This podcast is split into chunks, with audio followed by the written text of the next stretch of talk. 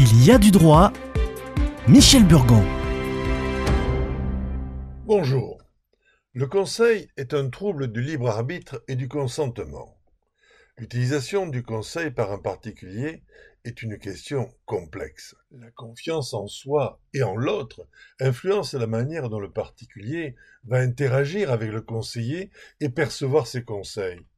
Une personne qui a confiance en elle peut être plus à même d'évaluer les conseils qu'elle reçoit, de poser des questions pertinentes, d'exprimer ses préoccupations ou ses désaccords avec le conseiller et prendre des décisions éclairées.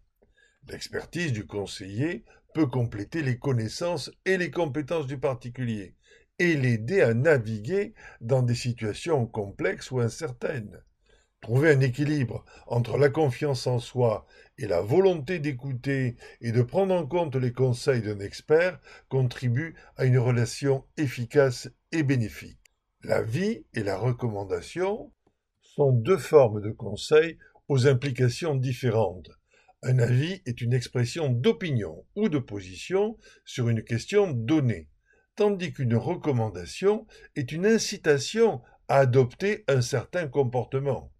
Le particulier avisé peut utiliser ces deux formes de conseil pour éclairer sa prise de décision. Cependant, l'avis ou la recommandation dépend en grande partie de la confiance que le particulier a envers le conseiller.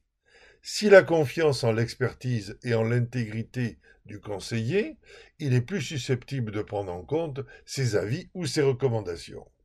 La distinction entre avis et recommandation peut aussi avoir un impact sur la confiance en soi du particulier. Un avis est une expression d'opinion ou de position.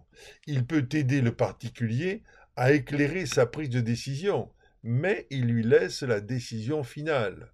Une recommandation est au contraire une incitation à adopter un certain comportement. Si le particulier suit la recommandation, cela peut lui donner l'impression que la décision a été externalisée au conseiller. Et l'indépendance et l'intérêt personnel du conseiller sont aussi deux facteurs qui peuvent influencer la confiance du particulier. Un conseiller indépendant est celui qui n'a pas de conflit d'intérêt et qui est libre de donner ses conseils. L'intérêt personnel du conseiller, en revanche, peut influencer la qualité et l'objectivité de son conseil.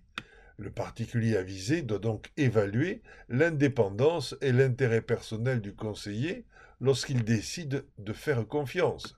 Cela peut impliquer de vérifier les qualifications et les références, ainsi que de comprendre comment le conseiller est rémunéré pour ses services. La confiance est un élément essentiel dans la relation entre le particulier et le conseiller. Elle se construit sur la base de l'expertise perçue du conseiller, de son intégrité, de son indépendance et de son engagement à agir dans l'intérêt du client. La confiance peut être renforcée par des interactions positives et constructives entre le client et le conseiller. Cependant, la confiance peut être fragile. Elle peut être érodée par des comportements perçus comme contraires aux intérêts du client, tels que les conflits d'intérêts non divulgués ou des conseils qui semblent être motivés par l'intérêt personnel du conseiller plutôt que par les besoins du client. En conclusion, l'utilisation du conseil par un particulier avisé est une question complexe qui implique des considérations d'avis, de recommandations, d'indépendance et d'intérêt personnel.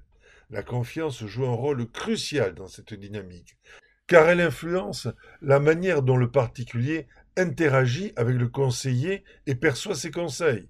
Il est donc essentiel pour le particulier, avisé, d'évaluer soigneusement ces facteurs lorsqu'il décide d'utiliser les services d'un conseiller, quel que soit le domaine, consommation, politique, vie privée, vie publique, à tout instant, nous sommes confrontés à des conseils et des influenceurs. Alors, décortiquons. À la semaine prochaine.